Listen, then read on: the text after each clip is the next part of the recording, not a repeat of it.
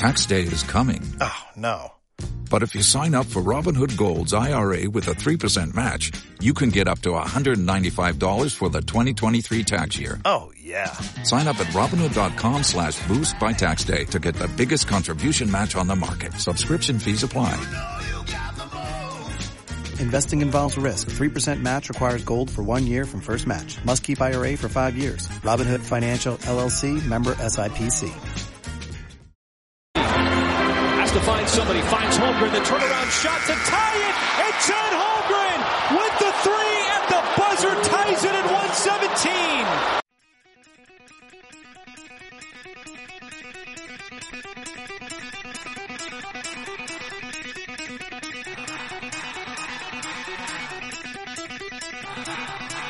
117. Bienvenidos a Los Bisontes de Oklahoma. Un podcast perteneciente a Back to Back NBA por Mickey Martínez y Tony Pons.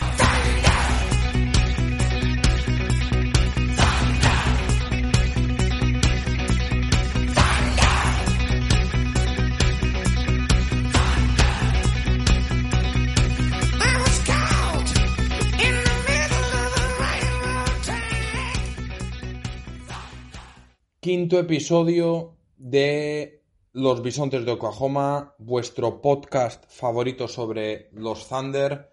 Eh, y hoy, a diferencia de otros días, no voy a presentar a Mickey, ya que hoy no se encuentra con nosotros. Eh, comentaros que, bueno, eh, Mickey está con problemas de salud, no, no son graves.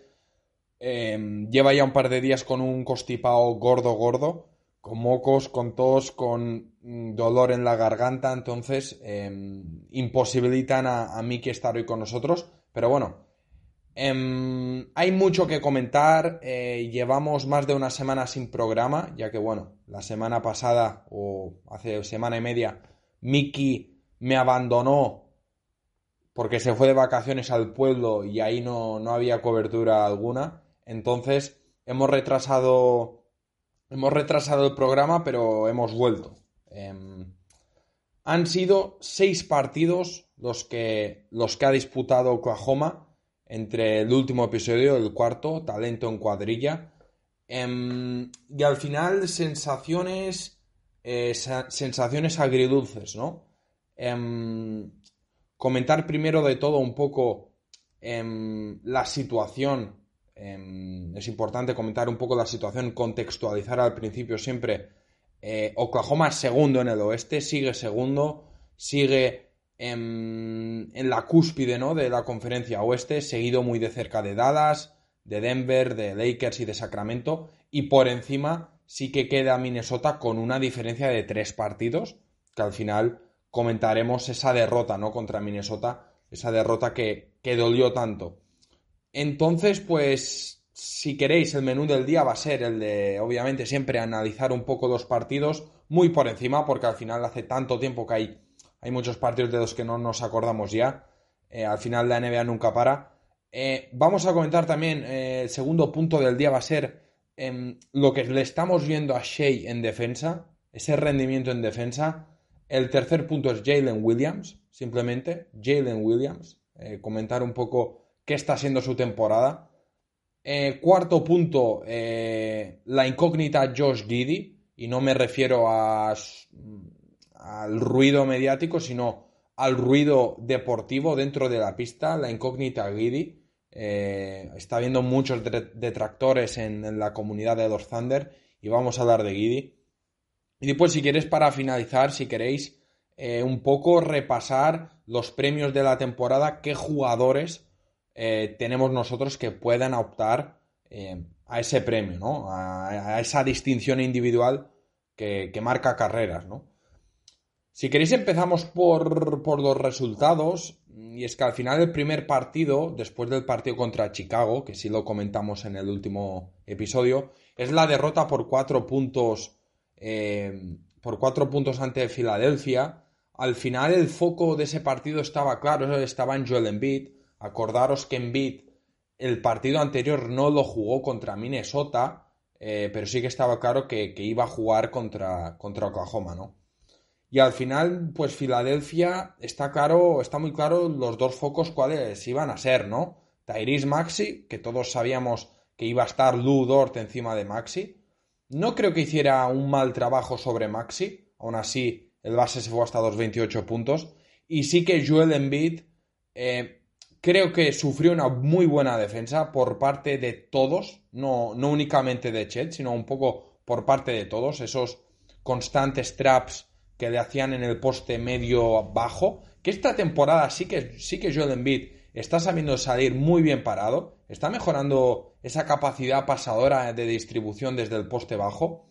Entonces, ahí estaba un poco el peligro, ¿no? Es cierto que Embiid se va hasta los 35 puntos, pero al final, amigos, de esos 35, 19 proceden desde la línea de tiros libres. Y es que al final un poco la desesperación absoluta contra unos Philadelphia 76ers, que es cierto que controlaron muy bien el rebote, es cierto que hubo piezas que ayudaron, como Batum, como Tobias Harris, como el propio de Anthony Melton, pero es cierto que la desesperación un poco contra el colectivo arbitral, que es que al final Filadelfia lanzó, lanzó 45 tiros libres y convirtió 37. Al final, un 82% en porcentaje alto, ¿no? Desde, desde la línea. Y un poco Oklahoma, eh, acordaros que Jalen seguía sin estar. Eh, entró como siempre Keyson Wallace, es el que entra. Eh, es curioso comentar un poco eso, ¿no? Al final la gente sí que suele pedir a Isaiah Joe, dado su buen rendimiento y dado su impacto positivo en el equipo, pero yo sí que soy más partidario de apostar por Keyson, que es un jugador que también te aporta, te aporta atrás, y dejarte la baza de Joe, nuestro mejor anotador en segunda unidad, pues, pues por eso, para que empiece desde el banquillo, ¿no? Ese partido fue mm, el, más destacable, yo creo, la actuación más destacable fue la de Chet, que se fue hasta los 33 puntos. Eh, volvimos a ver a un Chet súper eficiente en ataque, em, por encima del 40% en triples, metió 5 eh, y con un 62% en tiros de campo, ¿no? Para 33 puntos totales. Al final, Chet un poco repitiendo lo, de siempre esta temporada. Es que al final en ataque se le ve muy suelto, siempre tomando buenas decisiones, sin abusar, eh, sin abusar del triple, sin abusar de, la pintura.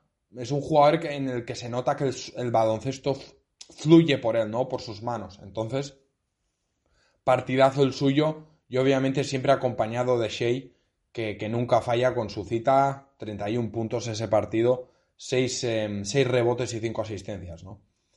Eh, y poco más, la verdad, poco más. Eh, partido terrible de Giddy, otra vez tomando malas decisiones. Em, terrible de Giddy y a mi modo de ver terrible en, a la hora de seleccionar los tiros, a la hora de, eh, lanzar sobre todo. 4 de 12, al final es un porcentaje muy bajo, 33%, pero si es cierto que se fue hasta las 8 asistencias y 7 rebotes.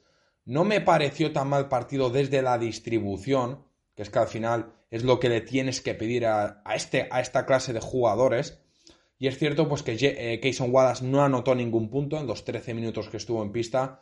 Lugensdort, que estos últimos partidos se está notando ya ese bajón desde el perímetro y el equipo lo sufre. Y poco más, fue un partido realmente eh, competido, competido hasta el final. Em, vamos a ver un poco cuáles fueron las mayores diferencias, que al final Filadelfia estuvo 13 puntos por encima, Oklahoma estuvo 7 puntos, eh, pero al final, pues eso, un partido muy competido, eh, en el que Oklahoma sí es cierto que el banquillo volvió a aportar 44 puntos, lo puse en un tuit recientemente y es que el banquillo de Oklahoma es el mejor de la NBA. Eh, con el mejor net rating. Em, entonces es un partido que se puede perder. Lo decíamos que era importante sumar ante, ante equipos menores porque al final estos partidos que nos venían eran complicados, ¿no?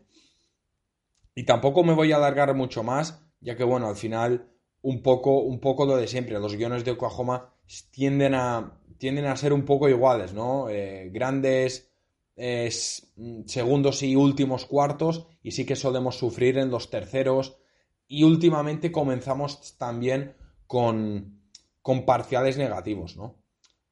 Em, después del segundo partido, eh, si no me equivoco, el segundo partido es el de, es el de Minnesota. Eh, Minnesota que llegaba ya como líder, nosotros como, como segundos. Eh, y al final creo que estábamos a un partido, pero ese partido pues lo, gana, lo gana Minnesota.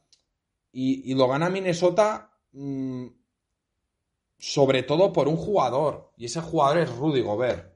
Eh, Rudy Gobert está haciendo una temporada de All-Star. Y esa es la realidad de, Minnesota y es la realidad. Al final, Gobert, un jugador siempre en entredicho, constantemente en el ojo del huracán por su impacto que tiene en regular season y en playoff, que no es el mismo. Pero hay que hablar de lo que hay que hablar. Y es que Gobert ese partido se va hasta los 17 puntos, 16 rebotes, 4 tapones. Estuvo espectacular sobre Chet Holmgren que Chet eh, tuvo uno de sus peores partidos, yo creo que el peor, de cara al aro, y es que estuvo en un 6 de 20 en tiros de campo para un 30%, ¿no? Em, ese partido, al final, Minnesota es el equipo que el año pasado nos elimina, ¿no? De, temporada del, play-in, un equipo que es el, exactamente el mismo, em, sin contar que eh, McDaniels sigue, sigue estando lesionado, un jugador que para mí es top 5 defensores de la liga. Y el que entraba era Nikhil Alexander Walker, un jugador que el año pasado secó completamente a Shea en ese partido decisivo. Y al final es un partido en el que tampoco hay un gran acierto, ¿no? Porque Anthony Edwards está por debajo del 50%, Carl Anthony Towns tira menos de 10 tiros y mete 2, 2 de 8 en tiros de campo. Al final fue un partido eh, de poco acierto general, estuvo un 42% Minnesota y Oklahoma estuvo en un 41%, ¿no? Al final, un partido. Mm, eh, un partido de, de, playoff realmente, ¿no? Eh, de anotación baja, todo lo contrario a lo que vivimos el otro día contra Golden State. Y al final fue un partido en el que Giri sí que está un poquito mejor en el tiro, con 10 puntos. Eh, es el partido en el que vuelve Jalen Williams, pero Jalen está muy desacertado de cara está en un 20% con 10 puntos. Al final fue un partido en el que únicamente estuvo, estuvo bien Shea y Kayson Wallace desde el banquillo, ¿no? que siempre, siempre es, eficiente desde ahí. Em, y un poco también comentar la situación de Usman Dieng. Ese partido jugó un minuto y medio. Un minuto y medio Usman Dieng, un jugador que está alternando G-League con, con el equipo, con Oklahoma eh, no sé qué pensáis vosotros de Usman Dieng. A mí la sensación que me da Usman es que sigue muy verde. Es un jugador con mucho talento, porque al final Usman Dieng, y eso la gente a lo mejor no lo sabe, pero Usman Dieng era base. Usman Dieng toda su vida ha sido base, pero pegó el estirón en sus últimos años en el instituto eh, y en la universidad, pegó un estirón importante y al final eh, es, es, un base atrapado en un cuerpo de un alero, ¿no? Y al final es un jugador con mucho talento, al final el, tamaño coordinado siempre es una ventaja y Usman Dien, que es, eso, ¿no? Pero me da la sensación que el proyecto está dos o tres escalones por encima suya, ¿no? Dos, tres años por, eh, por delante de Dien. Entonces, lo comenté el otro día en Twitter, no sé con quién era, pero creo que el futuro de Dien no está en Oklahoma. Yo imagino que Oklahoma va a buscarle un traspaso y, y al final por un jugador a lo mejor por un veterano, ¿no? Por un jugador más hecho para competir eh, ya de ya. Y poco más que comentar, al final fue un partido siempre, siempre competido. Eh, somos, al final Minnesota y Oklahoma son dos equipos muy similares en cuanto a nivel. Como digo, Minnesota es el actual líder. Es que al final Minnesota está líder con diferencia de tres partidos. Es una absoluta barbaridad.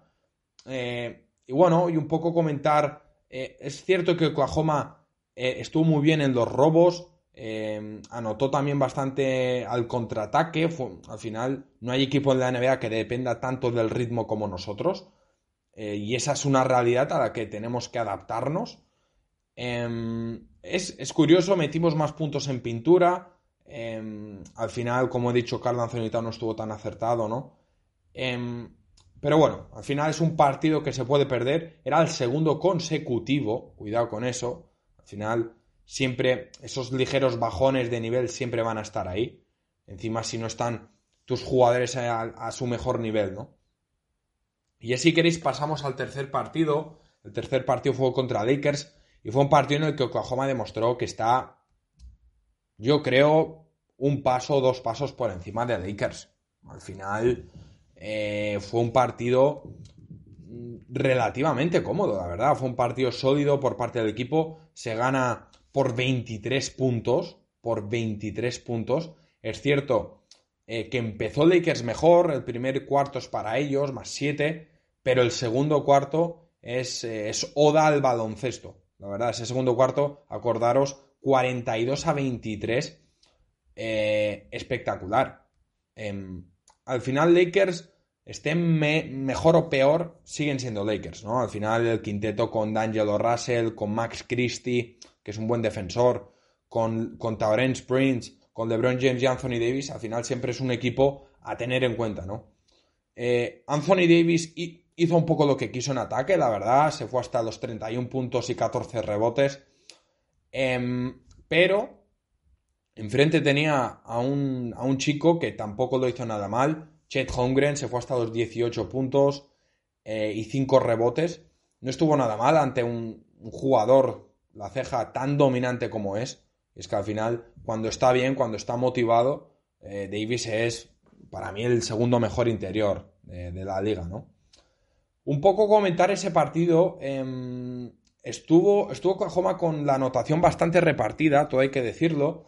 Obviamente Shea se fue hasta por encima de los 30 puntos, estuvo en 33 y 7 asistencias. Quiero comentar un poco esto porque se dice poco y es que Shea al final de esta temporada estamos viendo a su nivel eh, habitual en anotación ligeramente mejor en defensa que el año pasado, aunque el año pasado ya demostró ser un gran defensor, pero también yo lo estoy viendo mejor en, en la distribución. Ya son varios partidos que se va por encima de las 10 asistencias, algunos en el que está bordeando esas cifras de 7, 8, 9 asistencias. Entonces, em, también recalcar un poco eso, ¿no? Giddy estuvo en 14 puntos, con un 50% en tiros de campo. No, no, estuvo, no estuvo tan mal. Em, y después Jalen Williams sí que estuvo por encima de los 20 puntos, eh, algo habitual en él en estos últimos partidos, con, siempre con buenos porcentajes, ¿no? Hablaremos después de Jalen porque de verdad es, es increíble lo suyo. Eh, y un poco comentar que ese, ese segundo cuarto, ¿no? Em, al final, al final Oklahoma deja a Lakers en un 20% en triples en ese segundo cuarto. Solo anotan 8 lanzamientos, 8 de 20. Em, Oklahoma estuvo muy agresivo en defensa en esa primera línea con, con Dort, eh, con Kayson Wallace, em, con el propio Shea. Eh, robó 5 balones y al final después eh, coincidió con buenos, buenos minutos de Isaiah Joe en ese cuarto y de Kayson en ataque, seis puntos para cada uno, con Jalen Williams cogiendo las riendas del equipo cuando no está, cuando no está Shea, ¿no? Al final Shea en esos segundos cuartos solo juega la mitad, solo jugar cinco o seis minutos, y es ahí donde Jalen Williams aparece y es que anotó nueve puntos sin fallo, ¿no? Un poco esa tendencia de Oklahoma de dejarle como manejador principal que es algo también que vamos a debatir un poco hoy. Y nada, y poco más, la verdad. Em, LeBron James estuvo en números habituales, pero como digo, partido cómodo que prácticamente se decidió en ese segundo cuarto, la verdad. Em, comentar, ¿qué más? ¿Qué más? ¿Qué más? Em, el cuarto partido fue contra Dallas. Eh, bueno, ese partido es de lo más surrealista que he vivido he vivido como aficionado a este equipo. Y es que al final, bueno, todos lo sabemos. Eh, Oklahoma tenía el partido controladísimo. Controladísimo. Pero em, de repente, en cuestión de, pocos minutos, eh, Dallas te, te planta un parcial de 30 a 0. 30 a 0. Es decir, todos, absolutamente todos los ataques pasando por, como no, no puede ser de otra manera, ¿no? Pasando por Luca. Creo que Luca en ese tiempo, no sé, 30-0, creo que están 7 puntos y 7 asistencias. Eh, es una absoluta barbaridad. Em, y al final un poco comentar de ese partido, cuando hubo ese colapso en ataque, porque al final, sí, te meten 30 puntos, pero es que tú no metes ninguno. Comentar un poco en ese colapso ofensivo lo que más me llamó la atención y es que eh, y se está viendo ya también en estos últimos partidos, eh, estaba emparejando Dallas eh, a Derrick Jones Jr. con Chet. Derrick Jones, que es un jugador con envergadura, es un jugador. No es pesado, es un jugador ligero como Chet. Al final es un jugador que puede, puede defender a Chet. Lo puso encima de Chet y dejó a Derek Lively como, eh, con Giddy. Y digo dejar con Giddy entre muchas comillas, y es que al final lo estaba flotando. Al final lo vimos también en el partido contra Houston con, con Alfred Sengun, encima de Giddy flotándole para provocar ese tiro exterior de Giddy, que sabemos que no es, no es su mejor instrumento de cara, de cara a aro. Entonces, un poco comentar ese pequeño detalle que creo que al final, eh, con esa, ese ajuste, ¿no? Al final colapsas la pintura para jugadores como Chet, como, como el propio Shea, ¿no? Em, comentar un poco más, algún que otro detalle. Em, a ver, a ver, a ver. Mm, algún detalle de ese partido, vamos a verlo. Em, en, cuanto a estadística, sí, comentar el detalle que fue el partido con menos minutos de Giddy. Estuvo en 16 minutos y 36 segundos. Eh, yo creo que eso mm, te deja un poco en claro la tendencia reciente del equipo de Mark Dagnold a la hora de la distribución de minutos, que estamos viendo como jugadores como Kayson Wallace o Isaiah Joe están jugando más ¿no? que, Josh, que al final su situación es, complicada, tanto dentro como fuera. Eh, pero bueno, esperemos que vuelva a su, a su, mejor nivel, porque sabemos que lo tiene, ¿no? Ese partido, partido muy, muy fallón de Shea, con 17 puntos, 46% en tiros de campo. El que estuvo un poco mejor fue el Jalen Williams, eh, con 23 puntos. Pero otro partido en el que el banquillo responde, 15 puntos de Kayson, 14 de Jalen, 15 eh, de Davis Bertans, primer gran partido de Davis Bertans, con un 3 de 3 desde el perímetro y 6 de 6 en tiros libres. Y el que al final, otro detalle que me sorprende un poco es el poco uso ¿no? de estos jugadores como, como Tremano o Davis. Al final probablemente sean dos de nuestros tres mejores lanzadores junto a Isaiah Joe. Y al final, cuando estos partidos se te atascan, eh, partidos como, eh, bueno, cualquier partido que se te pueda atascar, alguno contra Cleveland, que es un equipo que colapsa muy bien la pintura, o partidos como el otro día, ese parcial de 30-0 que colapsas en ataque, tío. No acabo de entender el poco uso que se le da a estos jugadores que te abren muy bien la cancha y al final los puedes meter 3-4 minutos, no, no hace falta más. Los metes 3-4 minutos, que se lancen sus 2-3 triples y si te entran, han entrado y si no, a otra cosa, los cambias, pero bueno, ya lo has probado, ¿no? Y no acabo de entender que Bertans, por ejemplo, ese partido juega 11 minutos, 15 puntos y el siguiente partido, que creo que es eh, contra Houston, no juega ni un solo minuto. No sé. Em, cosas de Mark Degnold, ¿no? Al final eh, mi pastor Degnold, pero hay cosas que de verdad que no, termino de, yo de entender. Entonces, un poco, em, ese partido contra Dallas eh, pasó a la historia porque al final en ese fue en el último cuarto, entre el minuto 11.09 y el 4.18, el parcial de, de, 30 a 0, ¿no? Em, el, récord previo era de, era de Cleveland en 2009 ante, ante Milwaukee, curioso, ¿no?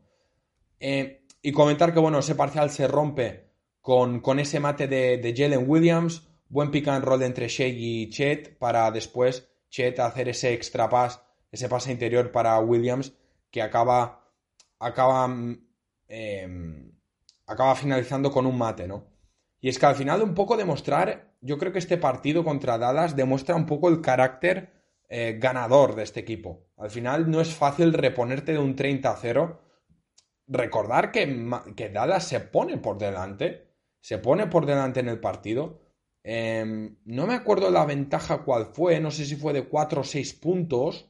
Eh, de 6 puntos fue su, su, mayor ventaja. Y al final Oklahoma termina ganando, termina ganando el partido. Está esa acción de. esa gran acción defensiva de Shea con el robo y la posterior canasta. Pero bueno, al final, como digo, un partido que va a pasar a la historia hubo varios partidos en uno mismo.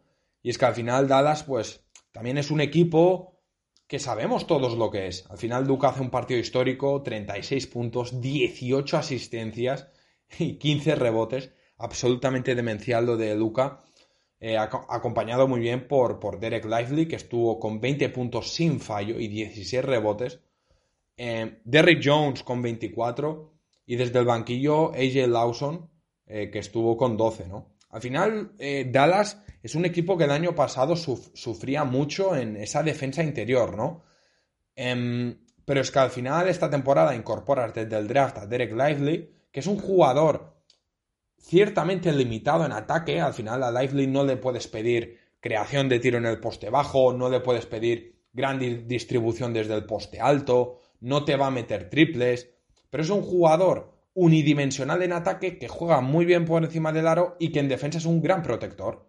Y junto a él, Grant Williams, y al final pues eh, Dallas da un subidón y eh, un equipo mucho más sólido que, el año pasado, ¿no? Veremos ahora con, la reciente lesión de Kyrie, eh, pueden volver los problemas, pero bueno, tienen otro gran manejador, como ha sido siempre Seth Curry, y bueno, vamos a ver si jugadores como Jaden Hardy em, cogen otra vez protagonismo como hicieron la temporada pasada. Después, eh, fue una victoria agónica al final, ¿no? Pero Oklahoma tenía, tenía el partido controlado y es que al final a Oklahoma le está... Hay muchos partidos que le cuesta cerrar esos partidos.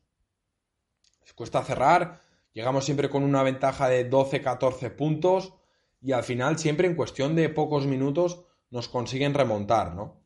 Em, pero bueno, Em, ¿Qué más, qué más, qué más? Y ya si queréis, pasamos al penúltimo partido contra Houston. Un partido que otra vez se, Un partido de los peores, ahora me he acordado, de los peores partidos que le he visto yo a este equipo últimamente, eh, contra un equipo claramente inferior a nosotros. Y esa es la realidad. Houston, Houston es un proyecto muy interesante, eh, con jugadores con muchísimo talento, muchísimo talento, pero que yo creo que están dos, tres escalones por debajo, de, por debajo nuestra, ¿no?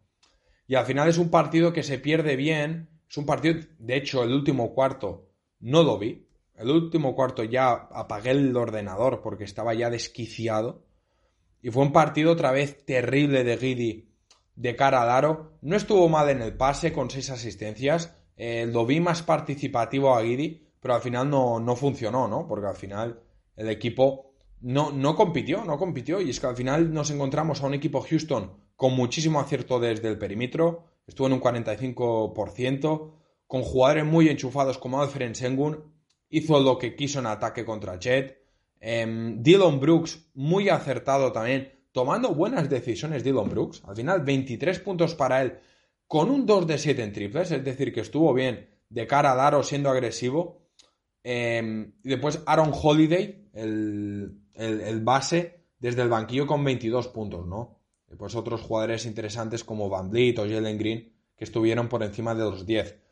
Eh, fue un partido de los peores que le recuerdo yo a este equipo, eh, con muy poco acierto. Al final, por ejemplo, Chet, Jalen Williams y Dort se combinaron eh, con un 0 de 8 en triples. Al final, Shea no lanzó ninguno. El único jugador que metió triples del quinteto inicial fue Josh Giddy con un 2 de 5. Eh, más que correcto, pero al final Giddy sí que estuvo muy errático en tiros de campo, ¿no? En tiros de 2, em, para un total de 3 de 11 en tiros de campo en ese partido. Em, y poco más, fue un partido en el que jugó, como detalle, jugó 24 minutos Treman, donde aportó buena defensa. Treman aportó buena defensa aportó también dos triples para 10 puntos totales y fue yo creo la mejor noticia de ese partido, obviamente a, excepción de Shea, que estuvo otra vez de, película, de videojuego, con 33 puntos, con un 72% de, de, acierto, ¿no? Pero poco que comentar, al final lo que, lo que os digo, lo más reseñable de ese partido, la defensa de Sengun sobre Giri, le clavó dos tapones ese partido. Un jugador Sengun que no se caracteriza por defensa, por la defensa, sino por todo contrario, para, por lo que te aporta en ataque. Y al final, pues eso, al final vimos otra vez al pivot contrario defender a Giri flotándole. Y bueno, y al final, pues eh, complica mucho las cosas, ¿no? En, ataque. Eh, después vamos a dar un poco de Josh. Em, pero bueno, Em, fue un partido malo, se puede comprar, al final el equipo está compitiendo bien, están segundos en el oeste, yo creo que nadie, nadie pensaba que el equipo iba a tener este rendimiento, más que nada por la incógnita de Chet, que no sabíamos qué iba a pasar con él. Entonces, pues bueno, eh, fue un partido malo del equipo eh, que tampoco, tampoco hace falta comentar mucho más, ¿no? bueno, sí, último comentario sobre este partido. Al final Oklahoma solo... Ese partido da 22 asistencias. Eh, es cierto que Giddy y Shea focalizan 12 de esas. Y es que al final Oklahoma es un equipo que mueve poco la bola. Es uno de los equipos eh, que menos circulación de balón tiene y es que al final es un equipo que tiende mucho al aclarado tanto de Shea como de Jalen. Em, entonces, hay que mejorar un poco eso en según qué partidos. Al final, si no te entran los tiros, no hay que forzarlos, no hay que forzarlos. Eso nos va a pasar en muchos partidos que no nos van a entrar, ya que no tenemos grandes tiradores, pero intentar mover un poquito más la bola, ¿no? Em, y ya para terminar este, este, análisis, llevamos ya 30 minutos de análisis de dos partidos. Em, el, último partido, la victoria contra Golden State, que de verdad, chicos, para mí es el mejor partido de la temporada. Es, mm, y, a lo que me refiero, lo englobándolo todo. Es decir, es un partido que lo tiene todo.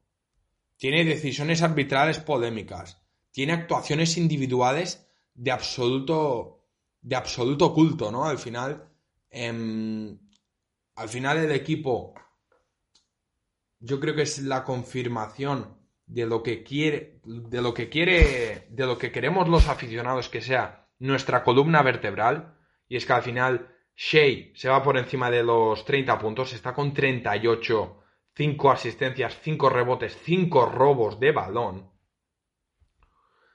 ninguna pérdida, cuidado con eso. Em, pero es que acompaña muy bien eh, Chet con 21 puntos y 7 rebotes y 3 tapones. Y sobre todo el partido de Jalen Williams, que se habla poco de Jalen Williams, es un jugador muy poco mediático, es un jugador que al final los focos se van sobre Shea, sobre Chet y negativamente sobre Giddy. Entonces se habla menos de Jalen y es que al final estuvo en un 80% en, de acierto eh, sensacional, sensacional Jalen Williams ese partido. Contra unos Warriors, cuidado con eso, que, mm, que todos sabemos lo que son los Warriors ahora mismo. Es un equipo con récord negativo, están con 10 eh, victorias, 12 derrotas. De esas 12 hay 3 contra nosotros. El récord entre Oklahoma y Golden State esta temporada es de 3 a 1 a favor nuestra. Y eso que la derrota fue una derrota más que polémica, acordaros, con el goaltending de, de Giddy, de, de Draymond y bueno. Pero al final fue un partido en el que Oklahoma estuvo... Eh, al final los partidos contra Golden State son siempre eh, partidos de un ritmo altísimo. Y es que al final somos dos equipos que juegan a un ritmo muy alto. Al final ellos sí que te castigan desde el perímetro, nosotros más en pintura, pero somos, dos equipos que siempre tendemos a la transición, puntos rápidos, eh, correr. Tienen ellos jugadores para correr, como, como Andrew Wiggins, como Moody, como Kuminga, que para mí fue el mejor de Golden State, Jonathan Kuminga, a pesar de lo que digan los números de Curry. Y es que al final Stephen estuvo con 34 puntos, con un 50% de acierto, 6 triples también. Pero la sensación que Dort estuvo sensacional sobre él. Y es que Curry apareció cuando el equipo más lo necesitaba. Eh, de hecho, Curry, eh, voy a mirarlo ahora con el range filter este de, de, NBA Stats, porque al final Curry está, está discreto la gran mayoría del partido. Eh, llega al último cuarto Curry con 20 puntos, es decir, sin, bueno, sin más, al final 20 puntos, pero es que al final en, dos, en el último cuarto, por ejemplo, sí que sí, sí que aparece, ¿no? Con esas canastas, eh, canastas ganadoras, eh, que al final no fueron ganadoras, pero apareciendo cuando los mejores aparecen, y es que Curry es uno de ellos, ¿no? Eh, mete ese triple final que al final no, no sirvió, ¿no? Em, pero comentar un poco en ese último cuarto, en el último, em, en, en, ese último cuarto está Curry con 10 puntos. 10 puntos de Stephen Curry en el último cuarto. Y después en la prórroga, em, en la prórroga Curry está con... En la prórroga está con, con otros 10 puntos. Al final, 10 eh, puntos sin fallo. Em, y al final esa prórroga sí que se decide un poco. Se decide un poco por la defensa. Eh, hace, un, hace un gran primer parcial de esa prórroga, los primeros 2-3 minutos. Me acuerdo que Oklahoma estaba muy bien en defensa, acertado con Chet y con Shea. Y sí es cierto que Oklahoma se pone más 8 y se le complica un poco al final por, por Curry, por varios puntos de Kuminga, que como, como he dicho estuvo sensacional de cara al aro, 24 puntos totales, 6 de ellos en la prórroga. Y al final, victoria contra un equipo en el que somos muy superiores ahora mismo. Es decir, estuvo acertado Clay Thompson, pero ya sabemos em, la dinámica negativa que, lleva Clay. Eh, Draymond Green terminó expulsado pese, a realizar un buen partido Draymond Green. De hecho, Green, vamos a repasar sus estadísticas em, del partido. Green está con 12 puntos, 13 asistencias, 5 rebotes. Está sensacional Draymond Green. Pero al final, pues Oklahoma demostrando que ahora mismo somos mejor equipo que Golden State. Em, pero bueno, al final Golden State vamos a ver. Vamos a ver qué rumbo pone. Porque a mí me da que este proyecto ya está caduco. El de, Golden State. Llevamos 35 minutos de, programa. Em, así que bueno, vamos a pasar ya al segundo punto. Vamos a hablar de la defensa de la defensa de Shea, señores. Em, ha sacado ah, una cuenta en Twitter que se llama The Lead. Ha sacado unas estadísticas defensivas súper interesantes. Y cuidado con, estas estadísticas. Em, los oponentes ante Shea anotan el 40.3% de los lanzamientos. Es el segundo mejor registro de la NBA. Por detrás de su primo, de Nickel Alexander Walker, y por delante de Rudy Gobert. Cuidado con los nombres, ¿eh? Es el jugador que más robos de balón ha, completado esta temporada, con 55. En los últimos partidos está promediando más de 5 por partido. Es una, es una barbaridad. Es el jugador que más deflections hace por partido, con 3.9, por encima de Nikola Jokic y Matisse Taibul. Es el jugador que más em, loose balls eh, recovered em, por partido hace por, em, pues eso, por juego, ¿no? Con 1.6, por encima de jugadores como Desmond Bain. Y después es el jugador que más tiros de 3, más triples eh, eh, puntea, con 4.2 por encima de Herbert Jones, otro gran defensor. Al final, ¿qué hemos hecho? Comentar especialistas defensivos. En esta lista aparecen especialistas defensivos, como Nickel Alexander Walker, Gobert, Thibault, Herb Jones, Desmond Bain, pero es que aparece Shea en todas y cada uno de estas listas. Em, es espectacular el nivel de Shea en defensa está siendo gigantesco, la verdad. Em, ha alcanzado, yo creo, otro estatus como jugador. Mm, al final siempre comentamos lo mismo, ¿no? Esa superioridad física que tiene con respecto a, su defensor, que siempre saca ventaja ahí, pero es que atrás, es que atrás es lo mismo. Es que al final con un rango físico superior a la mayoría es capaz de dibujar muchas posibilidades. Control y anticipación en cada acción atrás lo de ante Golden State roza la excelencia. Es que e, es así, contra Golden State me da la sensación que está mejor atrás que en ataque. Y eso que en ataque te suma 38 puntos. Pero al final Shea se está vistiendo de ladrón y es un ladrón de guante blanco. Lo hace siempre eh, con, con clase. Al final es un jugador natural, tanto en ataque como, como en defensa, ¿no? Y al final Oklahoma con ese quinteto, con Shea, con Dort, con Jalen, con Chet, es que al final es un equipo muy poderoso, muy poderoso atrás. Em, el equipo, el equipo es, em, ¿dónde estaba el dato? El dato estaba, el dato era el siguiente. somos el cuarto equipo que más, que más roba, con 8.7. Somos el quinto equipo que más tapona, con 6.1 tapones por partido. Entonces es un equipo muy cansado de jugar en contra. Somos un equipo muy pesado. En el defensive rating, voy a mirarlo, eh, creo, mm, si no voy mal, estamos en el top 10.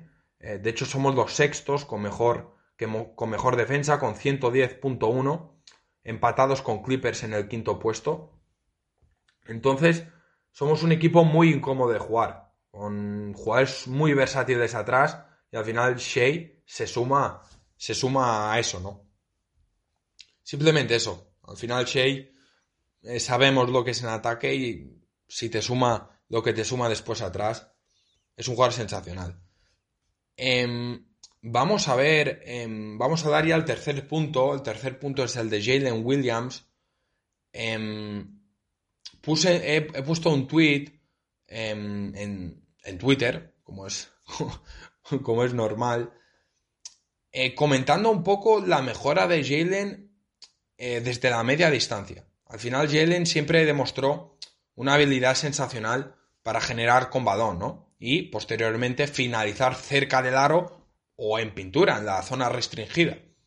Pero es que esta temporada lo estamos viendo mejorar todavía más desde la media distancia. El año pasado, como dato, eh, Jalen eh, registra un 36.9% desde la media distancia. Es un dato malo. Dentro de la gran efectividad que tuvo es un dato malo. Pero es que esta temporada está en un 50%. Es que al final mejoras 14 puntos. Es una absoluta barbaridad. Al final, lo que comentaba un poco en el tweet, em, ayudado por, por, esos brazos kilométricos, eh, al final tiene una ventaja por tamaño y longitud natural ¿no? sobre sus defensores. Y al final siempre tiende a arrancar hacia la izquierda, pone el freno de mano a los Shea, que estoy seguro que Shea ha tenido cierta influencia en esa mejora de Jalen, para después saltar y lanzar por encima de los defensores. Muy similar a lo que hace o a lo que ha hecho siempre Kevin Durant, ¿no? Y al final está bastante acertado. Está en un 45% de acierto en lanzamiento en suspensión. En un 46.7% de acierto en el fade away.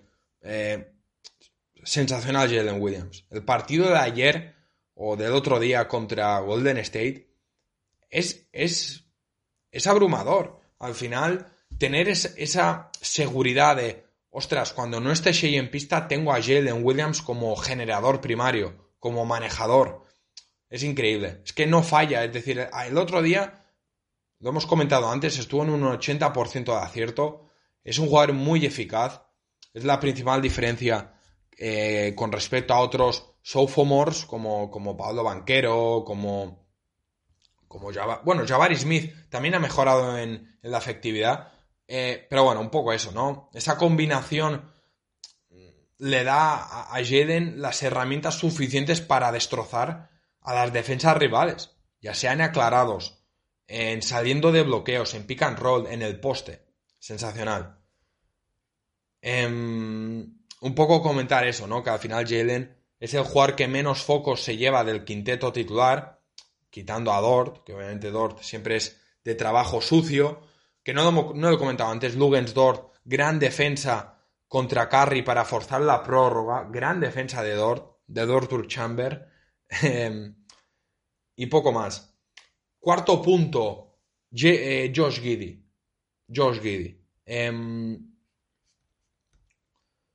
estoy viendo una tendencia desde, desde, desde lo sucedido en, bueno, lo que pasó en Twitter, Instagram, bueno, en redes sociales al final, desde el escándalo que salió hace ya, ahora ya varias semanas, con, con la chica presuntamente de menor de edad, mm, creo que las críticas hacia Giri se han dramatizado, se han exacerbado, magnificado. No sé. Em, yo siempre voy a ser de Josh Giddy, o sigue. Voy a rectificar, sigo siendo de Josh Giddy, no lo sé en un futuro, pero yo todavía sigo en su barco. Em, puse el otro día un tweet en el que comentaba que hay que involucrar un poco más a Giddy. Hay que involucrarlo más porque al final con la llegada de Chet al, sistema ofensivo, tanto Jalen como Shea están tomando más tiros que el año pasado incluso. Todavía más. El único que ha bajado en cuanto a tiros son Dort y Giddy. Y últimamente Dort está volviendo a sus cifras habituales. Y más volumen, menos acierto por parte de Lugens. Pero Giddy está bajando, está participando menos. Su minutaje también es el más bajo de su corta carrera. Y al final, pues comentaba que yo creo que Chet debe ser clave en, esa mayor participación de Giddy. En el momento en el que escribí el tweet, eh, el, base había repartido 23 asistencias para Chet, para 54 puntos totales. Eh, pero no estaba notando una sinergia positiva entre ellos dos. Y al final comentaba que una alternativa para explotar la situación, una alternativa era la de explotar la situación de short roll con, con Chet. Y es que al final y aprovechar esa buena muñeca que tiene siempre Chet desde, desde 4 o 5 metros, ¿no? Otra opción, otra opción era la de para involucrarlo más, era la de colocarlo en los codos o en el poste alto a distribuir para los cortes tanto de Shea como de Jalen como de Dort, que son tres grandes penetradores. Lo hemos visto en alguna ocasión, pero a mí me da la sensación que está, está Giddy sin confianza, ¿no? Eh, hablando un poco más del jugador, más que de lo que pueda hacer el equipo, la sensación es que, em, que está fuera, está... Al final el ruido mediático afecta, em, como es normal, em, y el jugador parece, parece parece que está fuera de los partidos, ¿no? Jugadores como Kayson Wallace, como Isaiah Joe, ahora mismo aportan más que él. Em, estamos viendo los problemas, los problemas que está teniendo el equipo en ataque cuando los pivots rivales como Alfred Sengun, como, como Derek Lively en contra Dallas o el propio, el propio Kevin Looney por momentos el otro día, estamos viendo que el equipo tiene problemas, ¿no? Y es por la simple y mera presencia de Giddy en pista. Y esto vamos a poner ahora un, extracto de lo que le preguntaron obviamente a Degnold em, sobre la defensa que está teniendo Giddy y eso, y eso dijo. And he's like, it's the first time I've gotten played like that, um, which I think is an important point. You know, it's like we've he's been here for uh, two years. And I look at it as it's a compliment to our offense that we're seeing that now. And, you know, in the last four games, Minnesota, you know, I mentioned it after the game, but we scored 60 points on the best half court defense in the league. They zone us in the second half. Could have handled it better. Dallas, we're up by 20. They start double teaming all over the play. Could have handled it better. You know, last night, cross match onto Josh, switch with Chet. Could have handled it better. But those are the to me that's like the natural course that you have to go through.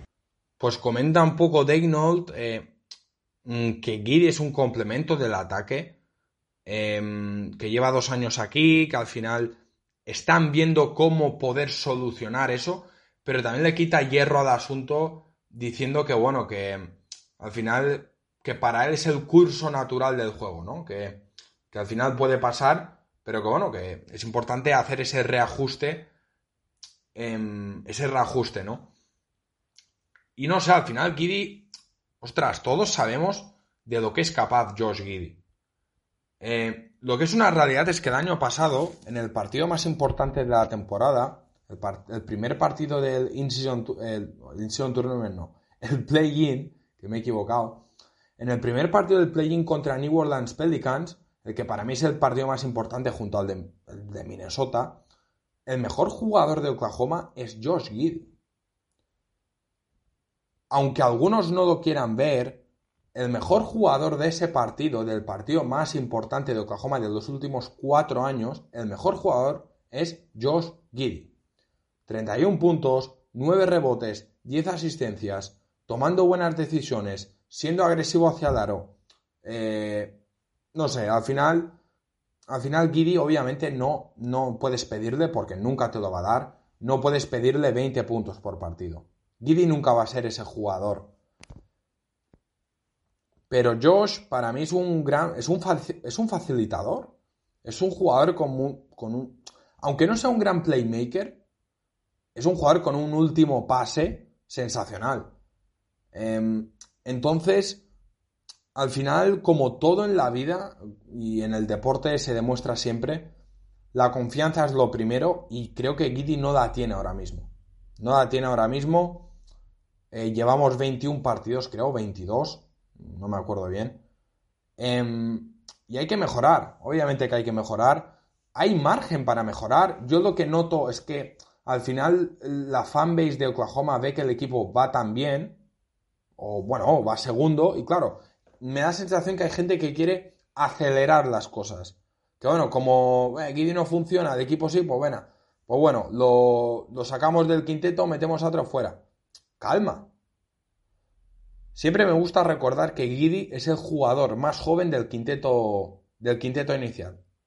Jalen Williams con dos temporadas menos a la NBA, es mayor que Giddy. Dort es mayor que Giddy. Shea obviamente es mayor que Giddy. Chet por varios meses es mayor que Giddy. Al final hay que tener paciencia con un jugador que el año pasado el equipo estaba muy contento, eh, los fans, la comunidad estaba muy contentos eh, eh, con él, con los meses finales. Tuvo esa mejoría en el tiro también, en el tiro de tres. entonces, paciencia, calma yo veo mm, cierto alarmismo exagerado por parte de según qué personas en Twitter. De verdad que no termino de entenderlo. Si, si al final Oklahoma... Mira, Oklahoma antes de, comenzar la temporada, todo el mundo decía que Oklahoma iba a ser la sorpresa, la revelación. Yo, yo podría llegar a comprender que si Oklahoma hubiese empezado mal, como ha empezado Memphis, o como ha empezado eh, yo qué sé, cualquier equipo que está abajo. Vale, lo firmo, entiendo. O incluso con el, récord que tiene Houston, que no es malo, pero que tampoco es bueno.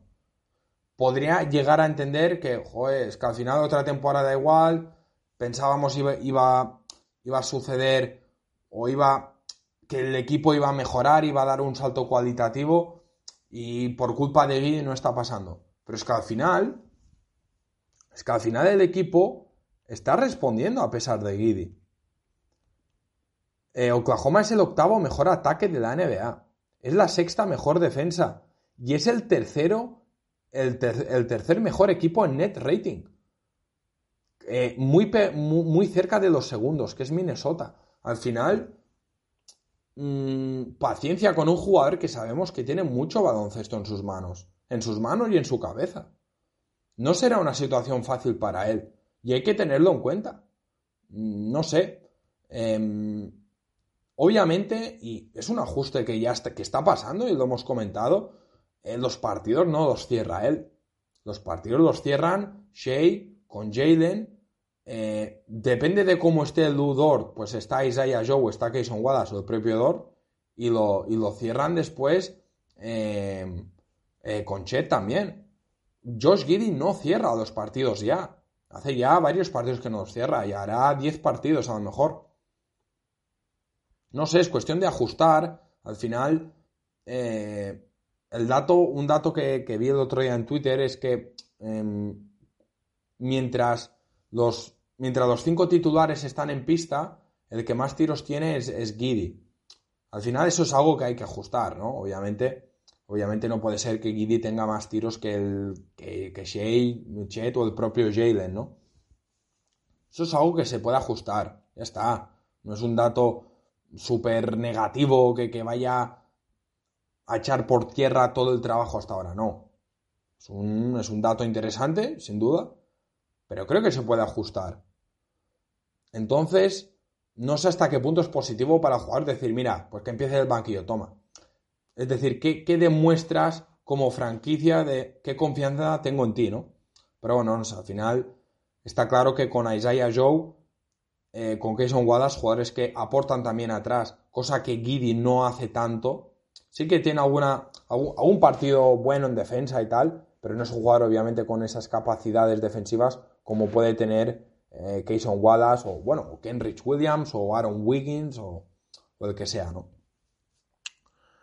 No sé, eh, el resumen de lo del tema Guidi es paciencia. Yo tendría paciencia, más que nada por eso, porque el equipo está funcionando bien.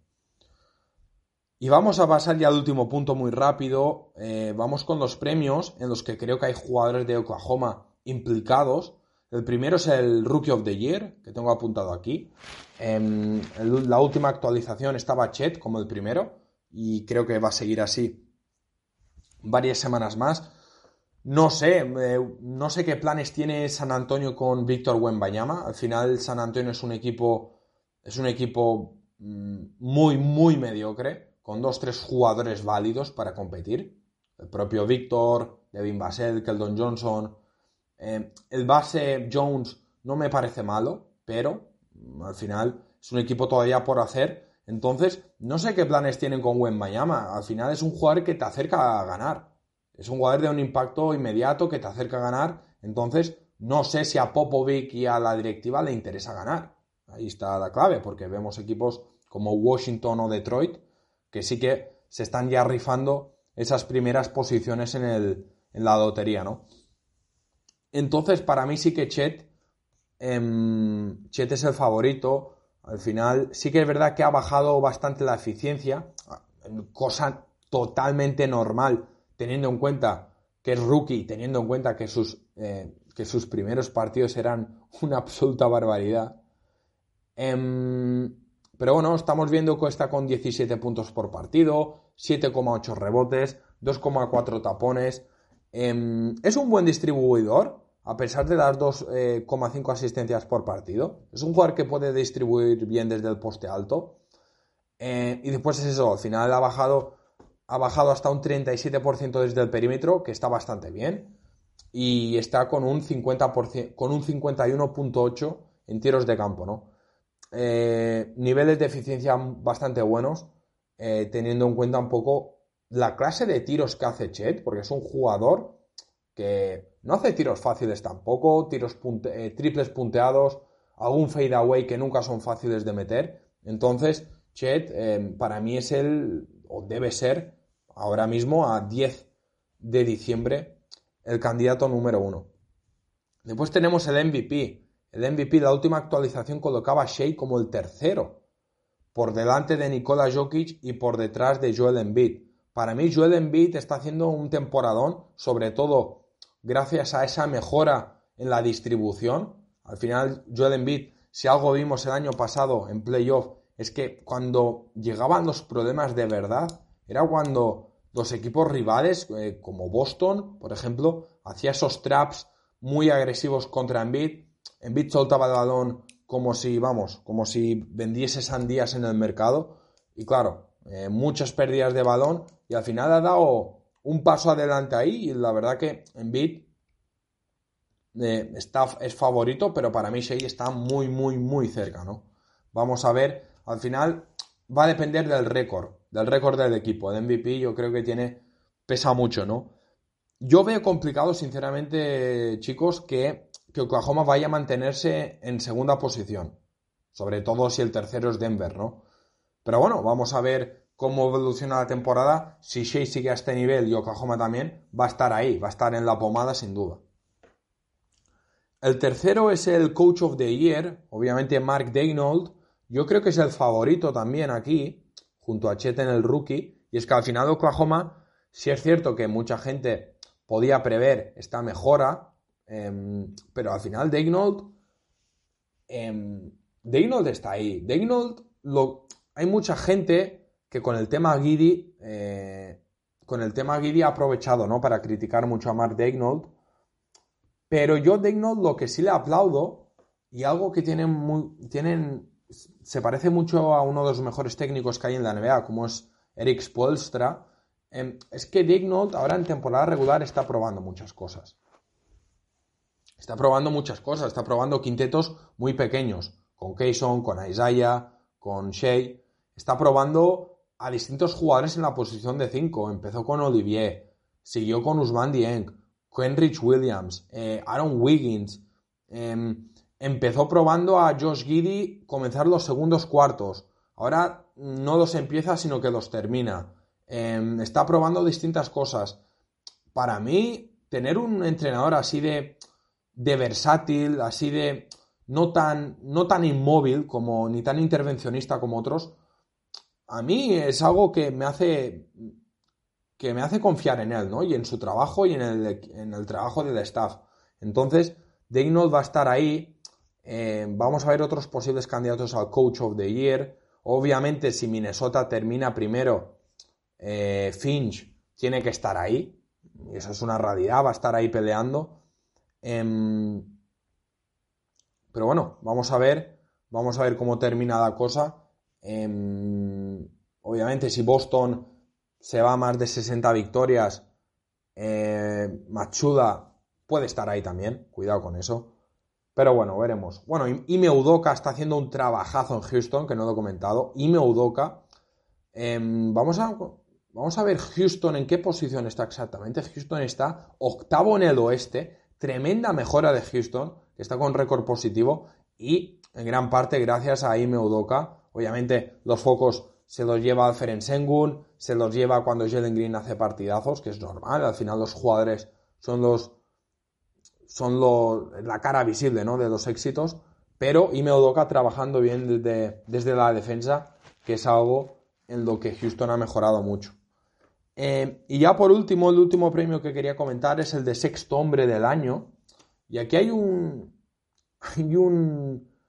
El dato es interesantísimo y es cierto que eh, Isaiah Joe no es el jugador. No es el jugador que más puntos meta desde, desde el banquillo. No es el jugador que más triples meta. No es el que más asistencias dé. Pero. Pero el tema está en que es el jugador con mejor net rating de toda la liga. Es decir, em, y eso es una barbaridad. Eso es una barbaridad. Em, vamos a ver si consigo, consigo el dato, el dato exacto.